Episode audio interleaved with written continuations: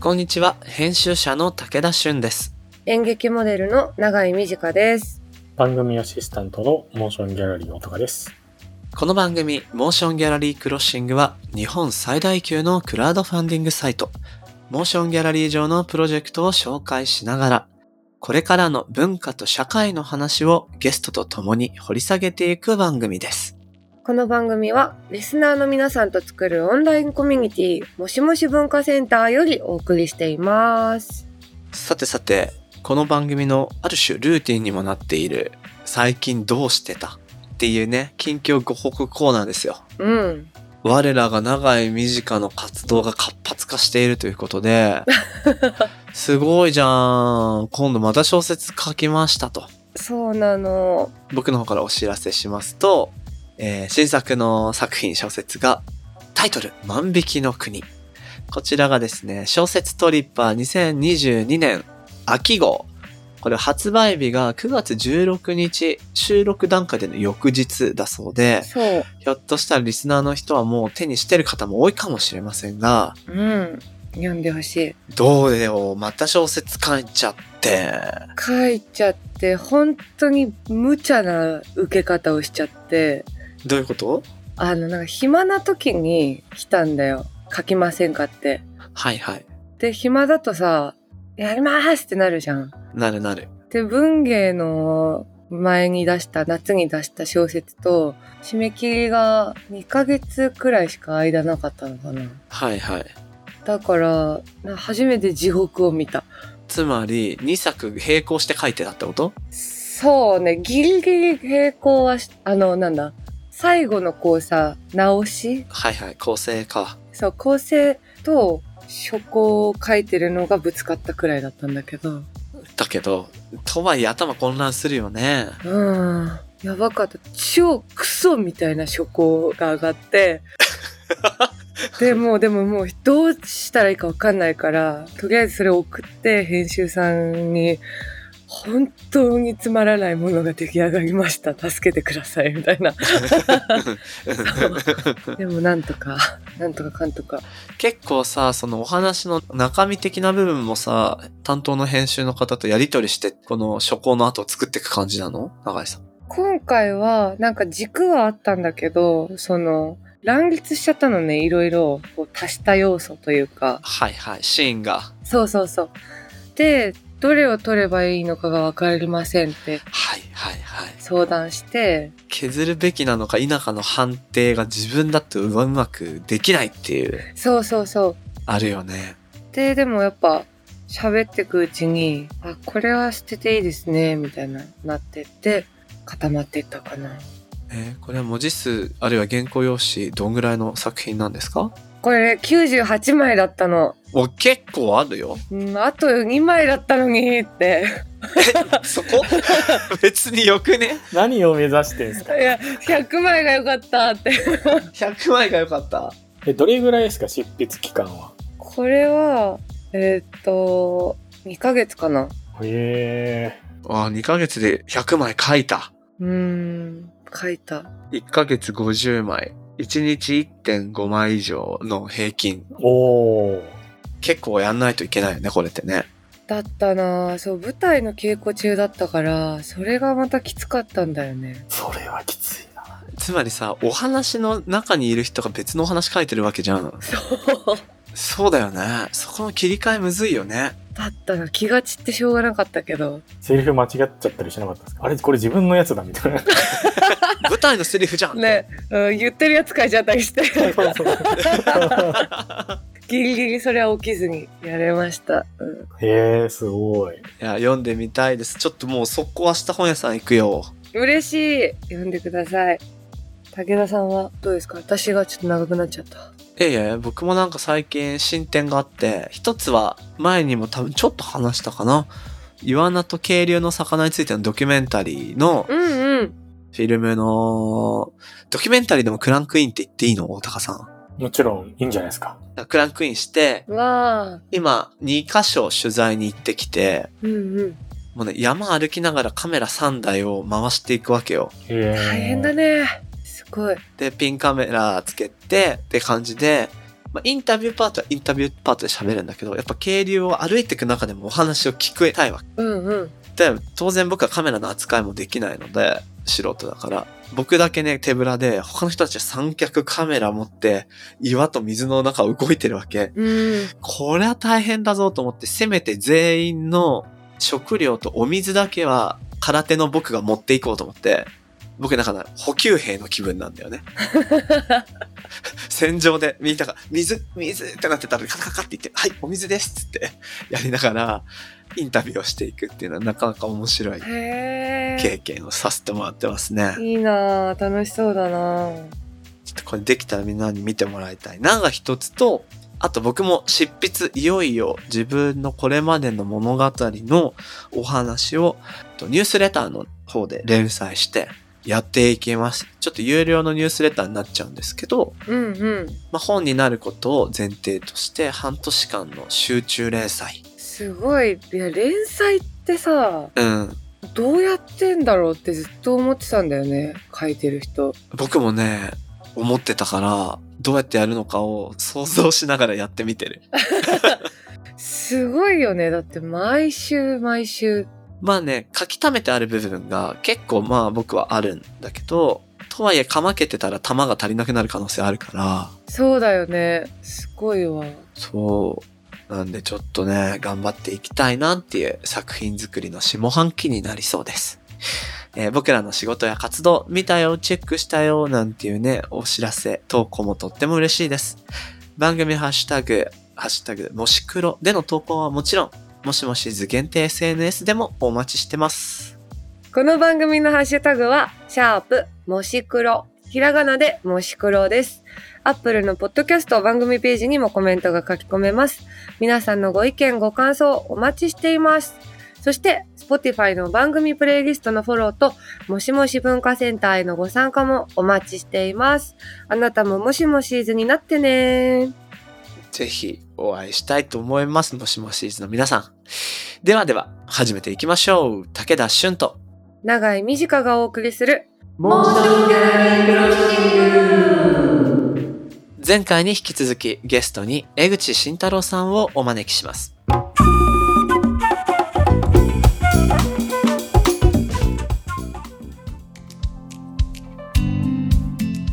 さて、今月は特集、銭湯から考える、街と歴史とコミュニティと題してお送りしてますが、中井さん、いろんなお話、前半聞いてきましたけど、ここまでどうですかなんか、あれがすっごい面白かったな。あの、伊勢神宮のさ、その技術を残すためでもあるっていうその回収。はいはいはいはい。うんうんうん。そんな、まあ確かに言われてみればそうだよなっていう発見だったんだけど、うんうん。なんかその、江口さんがやってる活動とは、ちょっとまた違うことだと思うんだけど、最近ね、なんか、近所で、あの、空き家をさ、こう、お店にするみたいなことがこう起きてて、はいはい。で、なんか2軒くらいお店ができてたのよ。うん。で、結構こう、若い人というか、まあ30代、20代くらいの人がやってる感じのおしゃれな感じのお店でさ、飲食店飲食店だけど、こうなんか、ちょっと服とかも売りますみたいな。ほう、いいね。そう。で、すごいいい感じで、あ、気になるなって思うんだけど、結構まあ、賑わってるのね、いつも。はいはい。でもこう、なんだろう。すっごい仲間感なんだよ。 出たよ。はい、いいよ、続けて。すごい、なんだろう、もともと仲いいんだろうな、この人たちっていう。なんかグルーブが強すぎて、はい はい。なんかこう、入れないのよ。私は。入れない、入れない。そうなるとこう、通るたびに、なんか私は勝手にちょっと傷つくの。はいはいはいはい。いいことが起きてるのに、なんかこう、選ばれた人しかそこに入っていけない感じというか、こう、開いたはずなのに閉じてるみたいな感じがして、すごい私はいつも悲しい気持ちになるんだけど。はいはい。なんかその、盛り上げるって言われじゃないんだろうけど、こう、まあ、もっとこう、なんだ、いいコミュニティにしていこうみたいな、こう、街を再構築するときに、なんだろう、その、こういう風に感じてしまう。なんか傷つく人もいたり、で、なんだろう、だからこう、どうやってその場の空気を空気というか、その街に求められてるものと、その、その近辺に住んでる人が求めてるものとかの、そのなんか、読み方ってどうしてるんですかっていうのが。これね、江口さん番組名物、長い短のちゃぶ台返しっていうのはね、この3話目に団体予定したいけど入ってくる感じになってるんですけど、まあまあ、でも分からんでもないというか、そのコミュニティの魅力っていうものが豊穣、豊かなものになっていくときに、どうしてもこう、なんていうか、そのつもりはなくても、壁がちょっとできちゃうことってまあまあある気がしてて、そのノリというかね、うんうん。で、例えば、これもうシンプルにお店とかじゃなくても、ずっと地元にいる人と、えっと、後から来て住んでる人でも少しこうローカルの関わり方って差ができたりするじゃないですか。その辺のコミュニティの持つムードみたいなことの調整って、江口さんはどんな風に考えてるんですかむずいっすよね、これってなかなか。うん。まあ、というか多分これは、あらゆる、こう、ローカルのことを考える上で、絶対まあ、ぶち当たる壁だし、正解は多分ないんですよね、おそらく。うん、うん。だから皆さんそれぞれの考え方とか方法論の中で、まあ、やしてる。で、またしかもそのお店をやってる人の、まあ、キャラクターとか、まあ、その人の性格とか、どういう人たちがやってるかによって、あとその住んでる人たちの気質とか、そういったものが多分アクトとして入ってくるから、なんかそこの掛け算だから、正解の方程式はないんですが、うんうん、うん。まあわかんない。そのお店をね、いきなりボーンと始めちゃうんじゃなく、例えばなんか屋台から始めちゃうみたいなこととかをやってる人とか、はあ。いて、その地域に入る入り方みたいなものを、なんかこう、いきなりお店をバンってやっちゃうとそもそも大変だから、そういう屋台とかそういったものを始めたり、あとは、あの、そういうちょっと無料の、こう、コーヒーを振る舞いながら、会話をしていきながら地域の人とこう少しずつ接点を持ちながら始めるみたいな、そのスモールスタートで始めるみたいなことをやってる人もいらっしゃいますよね。うんで、ただそれが、カフェを作ることが目的ではなく、その先にある目的。例えばそこによって、えーお年寄りの方の孤立をこうどうにか防ぎたいとか、うんう。うんん。あとは例えば病気を未然に防ぐための、えー何かその検診を促すみたいな、そういう別の目的でアプローチしてる人とかっていうのもいたりもするんですね。ううん、うんん。まあ実際にお医者さんですけど、そういう地域に入ってくお医者さんみたいなことが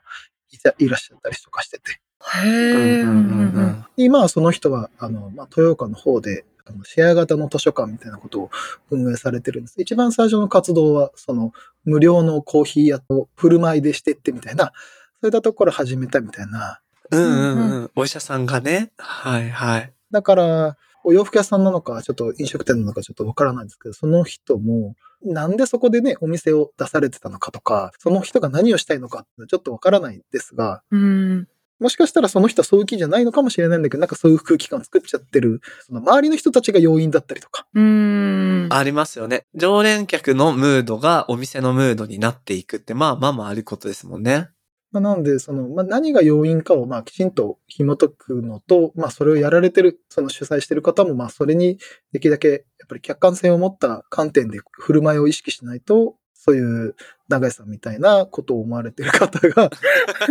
いるよねっていうことにこう気づかないこともありますよね。そう、多分気づかない、あるいは別にいいし、みたいな。まあ、どっちかわかんないけどね。あると思うんだけど、例えば、その、コミュニティを盛り上げていく上での、閉ざさないために何ができるか、みたいなことって、例えば江口さんが関わったプロジェクトで、そういう時って結構編集者って、あの、力を発揮できる一つの場面なような気もするんですよ。ローカルでの何か取り組みに関して。うんうんうんうん。江口さんが気をつけてたり、実践されてたりすることって過去のお仕事でどんなことがあったりしますなかなかこれ難しいジレンマではありますよね。そうですね。うん。まあ、あの、その、例えば神保町でコワーキングスペースを作ったとか、あとは銀座で1年間限定で、ちょっとこう、ポップアップスターみたいなのを作ったりとかっていうのを、ちょっとプロジェクトでやったりしたことあるんですが、ううんん普段そのコミュニティとかその地域に来ないような人を意図的に呼び込むみたいなうんうん。ほうほうほことをすることによって、その今までのその街の風景とか景色を少し、ちょっとこう混ぜくるみたいなことを意識したりはしてますね。なるほど。異質なものをあえて招き入れる。うん。あの、先ほどのその永井さんの話と実は逆の観点もあって、その地域が閉ざされすぎてるがゆえに、そもそもその地域に行く人がもう限定されちゃってるっていうゾーンがあったりもするんですよ。はいはい。まあ、僕が取り組んだのは、例えば銀座という場所を一つ見ても、まあもう銀座というブランドイメージができすぎてるがゆえに、はいはい。行かないみたいな人とか、確かに。 自分が行ってもみたいな、はいはいはい。自分みたいなものが銀座なんて、みたいなね。みたいなものがあったりするのを、なんかそういう人も来やすくなるような仕掛けを、まあその時はしてたんですね。まああの、簡単に言うと、その1年間限定で、まあとある空間をプロデュースするっていう時に、うんあの、まあ誰でもお店が出店できますよっていう、まあ、スキームにして、へえ。はいはいしかもそのお店を出せるっていうのも、1平米単位から借りれるよ。うーん。へえ。え。なので、例えばジュエリー屋さんやりたいから2平米だけお店やりたいですよっていうこともいいし、えー例えばお洋服を売りたいから10平米分借りて、その 1, 日借りたいみたいな。はあ。なので、1平米単位で1日から借り入れるっていうマイクロスペースみたいなものを、まあ、やることによって、面白い。うん。その、お店を出すほどじゃないんだけど、だからメルカリってもう普段売ってるんだけど、でもやっぱり対面でちゃんとこう、お金のやり取りをしたり、そこに来るお客さんと会話をしたいっていうのが目的だったりするような、あのお店とも何とも言えないような人も出店できるので、うん。まあ、しかもそういう人が銀座でお店が出せるっていう、このちょっと、その逆に銀座というブランドをうまく逆利用した形で、はいははいいはいはい はい。チャレンジショップみたいなことをまあすることで、普段銀座に来ないような人がそこでお店を出したり、その人それぞれもまあまた、例えばツイッターとかインスタグラムをしてれば、まあそれなりに例えば付き合いの人たちがいたりすれば、そういう人がじゃあついで見に行こうかみたいな。で、しかもさらに、例えば、八百屋さんの隣に占い屋さんがいたり、その隣にマッサージ屋さんがいたりみたいな、あえて場をキュレーションしないことによるセレンディビティっていうのが、まあそこで生まれるっていう。カオスな商店街ですね。ある種。それによって、なんか今までこう見なかったものを見る機会を作ったりっていう、そういうことを意図したシェアスペースみたいなものを作ったりとかしました。 入りやすそう。なんか、そのくらい、こう、いろんな人がいれば。まあだからそのガチガチにブランドしまくってガチガチにキュレーションするっていうのも一つですけど、逆にそれをあえてせず、分散型でその開放型にすることで生まれるカオスっていうことを、まあ、うまくこう両輪でバランスを取るっていうのがデザインというか編集的なあの考えとしては大事に持っておきたいかなと思いますね。はあ。あえて開くときと、あえて閉じるときっていうことを、ちゃんと意図すること。はいはいはいはい。えー、あそこ、江口さん入ってくれてたらよかったのにな。まあなんかさ、周辺の空き家にさらにいろんなお店が入ってくることによって、ムードがまた変わるっていうこともありからね。それにも期待したいよね。うん、確かに、したい。空き家のね、場所の再生一つとっても、ただ建物一つが再生されるだけじゃなく、その、今、今武田君おっしゃって、その、いくつかの空き家が埋まっていくことによって街が変わっていく。うん、ううん。うんん。でも、みんなコーヒー屋さんやったら意味ないじゃないですか。意味ない。やばいですよねう。ん、うん。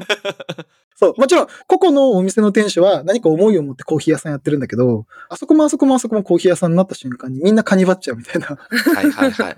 であれば、なんかそこはちゃんとこう、何か、あえて、じゃあここはコーヒー屋さんでとか、ここは洋服屋さんでみたいなことを、誰かがなんかうまくマネージをする必要性もあったりもしますよね。うん。まあ、なんでそういうのが考えると、まあ街づくりであったりとか、その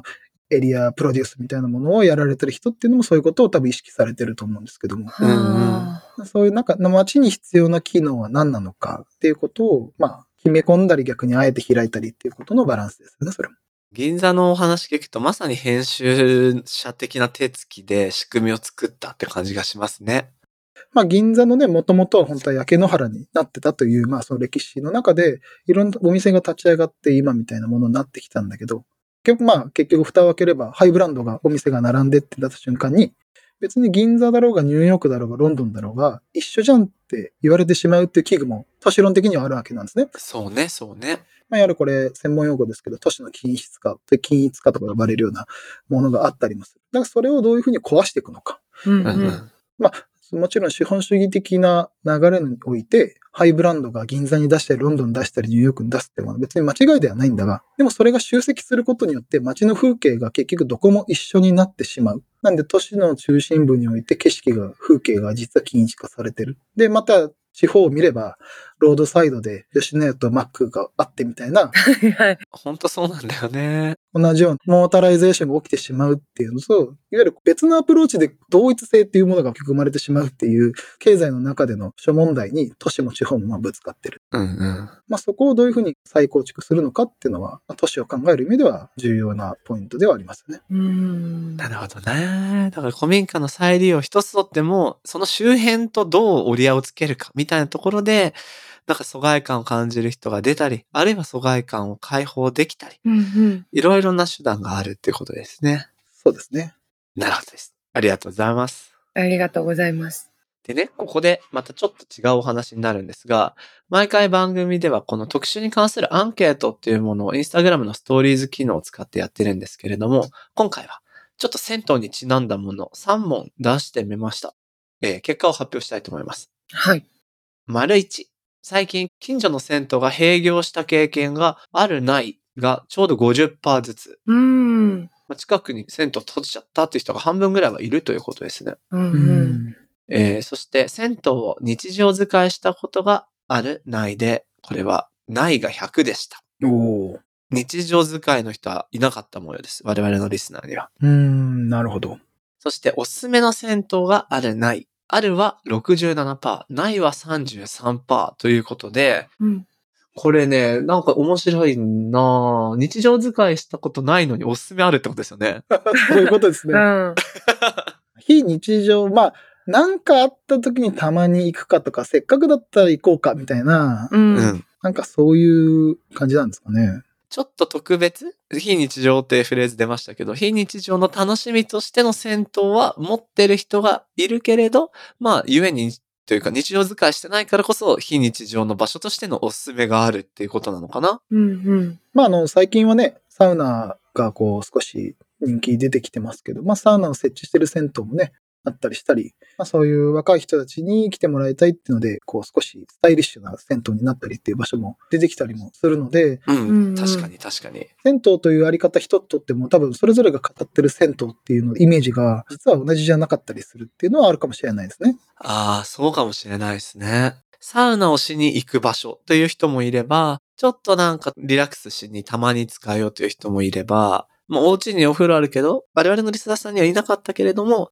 日常使いで人と会ってお話をしたりする、そういう場所として使ってる人もいるんだとは思うんですけど、うん。うん。江口さん個人的には戦闘ユーザーとしてはどんな感じですかまあその、今は私鎌倉に住んでますけど、うん。家の近くの銭湯はちょっとないんですよね。あの、まあ、ちょっと行ったところの由比ヶ浜の近くに清水という、まあ、いい銭湯があるんですが、うんうん。なんか歩いて行ったりみたいな距離感ではないんですよね。うん。まあ、ただ、あの、その前までは東京の都心の、あの、清澄白河に10年ぐらい住んでましたが、そこはよく近所に辰巳湯というのがあったので、はいはい。い。その辰巳湯さんには、まあ、家には確かに風呂あるんで、やっぱゆっくり足伸ばしたりとか、こう、ちょっとぼーっとしたりっていう意味では、2週間に1回ぐらいは行ってたかな、みたいな。いいなうぁん。まあ、やっぱりその、銭湯っていうのは、やっぱ比較的都市部に点在するので、そうなんですよ。そうそう。まさに今話そうとしてたか。地方に行っちゃうとやっぱスーパー銭湯があるみたいになっちゃうんで、そのスーパー銭湯と銭湯はもう業態が違う扱いなので、うんはいはい。。ちょっとね、そういう意味では銭湯に日常的に行けるっていう事態がそもそもある程度都市部、東京の中心部、もしくは例えば大阪とか京都の中心部にまあ住んでる、もしくはそこの近隣で働いてるっていう方がやっぱり多くなってしまうのは現状かもしれませんね。そうそう。やっぱり銭湯って都市文化なんですよね。各町内にあったりして、そこでみんなが日常的なお風呂として使っていたっていうところに一つ文化的な、こう、経緯というか、背景があると思うので、なんかそこも改めて気づかされるな、最近って思ったりもするんですけど、永井さんおすすめ銭湯あるって言ってた ね。ある。あのね、あれ、なんか都立大とかの方にある、結構綺麗な、改装したんだろうなって感じの銭湯が、炭酸泉があって、はいはい。炭酸泉好きなのね、私は。泡立ちたいのね。そう、泡立ちを求めて銭湯に結構行くから、そこは良かったのと、あと、あれだな、兵庫にあの仕事で行った時に行った銭湯はビールサーバーがあって、えおー本当にちっちゃいグラス一杯うん。 300円とかだったのかな。をロビーで飲めて、あそこはもう絶対に近くにあってほしかったって感じ。生ビールサーバーがあるんです。そう。あの、今ね、関西の話出ましたけど、同じ銭湯でも結構関東と関西で分かれたりするんですよ。あへえ。違うんですかノリがノリと言いますか、多分、武田さん出身東海だと思いますけど、僕、名古屋ですね。うん。銭湯のイメージってなった時に、富士山のイメージってありますかああ、でも、あるかな。うんうんうん。そう。いわゆるそれってね、東京型というか関東型で、へえ。いわゆるだから銭湯を背に浴場がいわゆる壁際にある。なんで銭湯の後ろに富士山の絵があって、その真下に湯船があるっていうイメージは関東というか東京型なんですよ。へえ。あ、そうなんだ。大阪とか関西に行くと富士山ないんですよ。うんうん。ああ。で、その代わり湯船が真ん中にあって、ああ、なるほど。その周辺を体の洗い場があったりしたりして、壁がタイルなんですよ。はんはんはうんうんうんうんうん関東の銭湯ですと、絵師さんが描く。まあ今も絵師さんも3 2人とかしかいないんですけど、あの、その絵師さんが定期的に絵を描き直したりっていうのは関東型に近くて、そうなんだ。関西は、その、いわゆる銭湯タイルで、僕の知ってる銭湯とかだと、竜宮城のなんか絵絵とか、タイル絵になってるんですかタイル絵みたいなものだったりなので、へえ。あ、その違いがあるんだ、明確に。富士山をバックにこう浸かるみたいなイメージは、やっぱり富士山が見える関東周辺に多い文化かなと。まあ、ちょっと完全に統計なりあれを調べてるわけじゃないですけど、まあ僕らがメンバーとかがいろいろ話をする中では、なんとなくその関東と関西を分かれるねっていう。傾向があるんですね。うーん、そうなんだ。そういうこう地域の文化というか、その土地柄の雰囲気も、意外とその銭湯のその空間のデザイン性に現れたりしますね。この湯船が中央にあるタイプ入った経験があるんですけど、東京じゃなかったわっていう記憶があるから、まそっか。あ、その地域性も知りたいし、なんかそういう普段こう行かない街で銭湯行く楽しみってそこにもあったりしそうですね。そうですよね。そうそうそうそう。なるほど。ありがとうございます。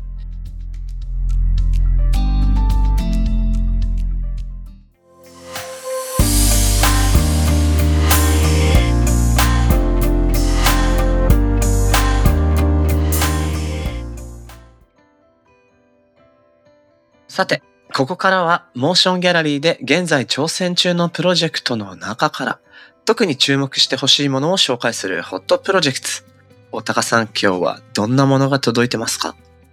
武田さんは今まさに先週の話ももしかしたら通じるかもしれないけどほう今回のテーマの真っ最中かなと思うんですけど永井さんも昨年ショートムービーを制作されたかなと思うんですけど、まあ、そういう意味でこう制作側として映画の制作のリアルを体験しているそんな2人にもしも3日間で映画を取り切ってねというお題が出たらこれやれるかなみたいなどんな感覚あります3日か。 3日で全部でしょ全部もう上映するところまで上映まで やばいよ無や理ばだよいな。撮るだけならまだ。だって企画して脚本書いて撮影して編集してパケみたいなとこまででしょラッシュでもいいかもしれないですけどねまあまあまあまはああはあでもねええー、と思いつつめっちゃ参加してみたい楽しそうだなとは思楽しそうだな。あ、そういう取り組みやってみたいですか。ううんうんじゃあお二人はもうとりあえず福井に行かなきゃいけないということで今から福井に行く準備をしてもらう必要があるんです けどはい今回は福井の街を舞台に3日間で映画を撮影する福井ムービーハッカソンのプロジェクトをご紹介します。ほうほうへえ。この福井ムービーハッカソンというのは福井駅前短編映画祭のスピンオフ企画として2018年よりスタートした市民参加型プロジェクトです。福井の駅前を舞台に文字通り3日間でロケハンをして、しかもシナリオを作って取り切るというところまで3日間でやりきろうというもので、やばー。で、そこで作られた映画はその年の、あの、福井県、あ、福井駅前短編映画祭で上映と、お披露目という形になるんですけど、このハッカソンの運営費を募るプロジェクトを、ただいま実施中でございます。これ面白そうだな面白そう。このね、あの、ハッカソンって言葉一応説明しておくと、この IT 業界で結構昔から使われてて、ハッキングのハックとマラソン組み合わせて、ある一定期間内、チームで集まって合宿みたいな感じで、その期間の中でね、サービスとかアプリとかを作ったりするのをハッカソンってよく言うんですけど、へえ。今回はそれの映画版っていうことで、ムービーハッカソンっていうことみたいです。いいなあこのさ、やっぱ、もう3日ですってなったからじゃないと作れないものは絶対にあるよね。そう、だからなんていうのみ当然ながら長編は絶対無理。うんうん。できるだけの短編で3日で取り切れるとしたら尺がどれぐらいで、なら脚本にかけれるのはあと今日何時間でみたいなこと多分逆算して取ると思うんだけど、ねえ。なんだろう、そぎ落とされた部分の中でどこを研ぎ澄ませるかみたいなことを多分ね、考えるから、面白そうだなあ完璧なものいや、完璧な映画っていうのが一体何なのかよくわからないんですけど、この制約の中でどこを輝かせるかみたいなことを皆さん工夫するんだろうね。ねえ。福井がでもさ、なんか、駅前にロックスクリーンもあるって知らなかった。地方都市でそんなところあるんだと思って。しかもなんか地元の企業がロックスクリーン営業してるらしいということで、うんうん。なんかこの短編映画祭とか映画制作のチームっていうのも結構あるみたいか。映画都市なんですね。ね。で、えー今回はその運営費用の50万円を集めるということで、すごく面白い試みだからな、応援したいなと思うんですけどね。はい。えーそんなですね、福井街中ムービープロジェクト代表の宮田康介さんからリスナーの皆さんに向けてメッセージが届いているのでご紹介します。はい。映画を作るということは、この瞬間の街の風景を切り取るということです。それを街の人が集まって作るということは、街にムーブメントを起こすことにもなります。風景を後世に残し、みんなでものづくりをする。それが映画の醍醐味だと思います。これまで福井ムービーハッカソンに関わって映画監督として活躍している人もいます。作られた作品が映画祭で賞をいただくこともありました。みんなで一つのものを作る楽しさ、ムービーハッカソンが全国に広がるといいなと思っています。とのことで。素敵だな確かにこの町場で物を作る、作品を作るっていう意味では、別にこれ他の自治体でもできなくはないと思うから、ね、これね、福井初の一つの文化、映画文化みたいになって広がっていって、短編映画のお祭りみたいなものが各地にできたらなお素敵だななんていうふうに思いますね。素敵。うん、私福井すごい好きだから、あ、そうなのそう、3年前くらいの旅行で行ったのかな。うんうん。焼肉がめちゃくちゃうまいんだよ。 あ、 そうなんだ。うん。あと街も面白くて、へえ。すごいおすすめ。ぜひ普通に旅もしたいし、永井さんもじゃあムービーハッカーさん参加できたら面白そうね。うん。やりたいかも。ね。ぜひ皆さんチェックしてほしいなと思います。宮田さんメッセージありがとうございました。このプロジェクトはモーションギャラリーで10月28日まで、ぜひ応援してみてください。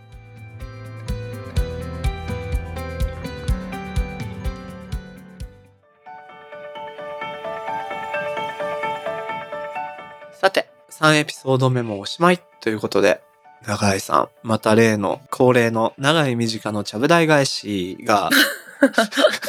なんていう名前を僕は勝手につけたんだと思ったけど、綺麗に返して、それがもう一回ちゃぶ台がくるって回って、トンと元の形に戻った感じの展開だったけど、うん。確かに。どうでしたいやーなんか本当だったらいいのになーって思った銀座のあの話。はいはいはい。うん。やっぱ、なんだろうね。こうさ、やっぱ、かっこよくしようとするじゃない基本的にさ、お店だったりっていうのはさ。そうね。でもやっぱ空間がこう、なんていうの綺麗にデザインされすぎてるせいで、うん。入れないんだよなって思うから、そうだよね。なんか余白みたいなものとか抜けみたいなものがある方うがん入りやすかったりするだよね。そうそうそう。なんだよね。銀座なんてまさにね、抜け感のない街じゃない、基本的に。うん、そうそう。 いいなだからそこであえて編集しないという編集を江口さんはしたわけだ。うん。面白いよね、ほんと。 八百屋の隣の占い屋さんとかね。逆にいいよね。逆に、ただ占い屋さん行くのってちょっとさ、緊張するじゃん。する。あの、よくなんかさ、丸いの奥とかにあるじゃん。なんか占いコーナーみたいな。 はいはい。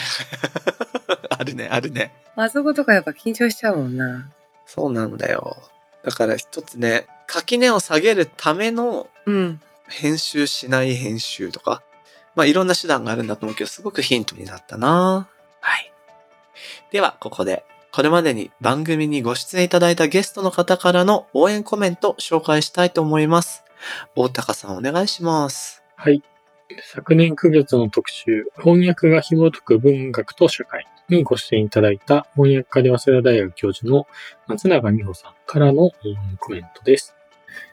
モーションギャラリーで行ったクラウドファンディングのおかげで日本翻訳大賞がスタートしました。今回番組に出演させていただいて、また新たな感謝が込み上げてきました。番組での楽しくお話しさせていただきありがとうございました。文化の発信拠点としてのこれからの発展をお祈りします。ということです。うん。いや、この回もさ、面白かったんだよ。面白かったよね。ほんと。僕覚えてるのは、なんか翻訳は、その出版の流通においても重要って話をしされてたのを覚えてて、あったあった、うんうん。翻訳されない限り流通に乗らないわけだから、そうかと思ってさ、そうだよね。確かにあれ感動したな。そう、やっぱね、あのー、一年経つと細かいところまで僕も思い出せてなくて今。ね。ただ、すごくいい回だったっていう感覚あるから、なんかいいタイミングだからちょっと聞き直してみようかなと思いましたし、確かに。なんだっけ聞いたけどっていう人も、え、何の話してたのって気になるリスナーさんは、ぜひね、ポッドキャストのいいとこです。過去回も現在として楽しめるわけだから、そうそうそそう、ぜひ聞き直して、あるいは初めて聞いてみてください。う。松永さん、応援コメントありがとうございました。この番組のハッシュタグは、シャープ、もし黒、ひらがなでもし黒です。そして、アップルポッドキャストのコメントでもご意見、ご感想お待ちしています。また、番組のオンラインコミュニティもしもし文化センターでは、会員限定 SNS にて通称、もしもしーずと呼ばれる、リスナー会員の皆さんと番組クルーで、番組の感想や気になるトピックについてシェアしています。武田さんと永井さんによるスピンオフトーク配信をしているほか、もしもしーず限定グッズの会員証とステッカー、さらには、毎月のミートアップなど、ここだけで楽しめるコンテンツが盛りだくさんです。もしもし文化センターへは番組概要欄に貼ってある URL からアクセスできます。皆さんのご参加お待ちしております。はい。さて、次回も引き続きゲストには江口慎太郎さんをお迎えして特集「銭湯から考える街と歴史とコミュニティ」をお送りします。それでは今回のモーションギャラリークロッシングはここまで。お相手は武田俊と長井美智香でした。また次回お会いしましょう。バイバーイ。バイバーイ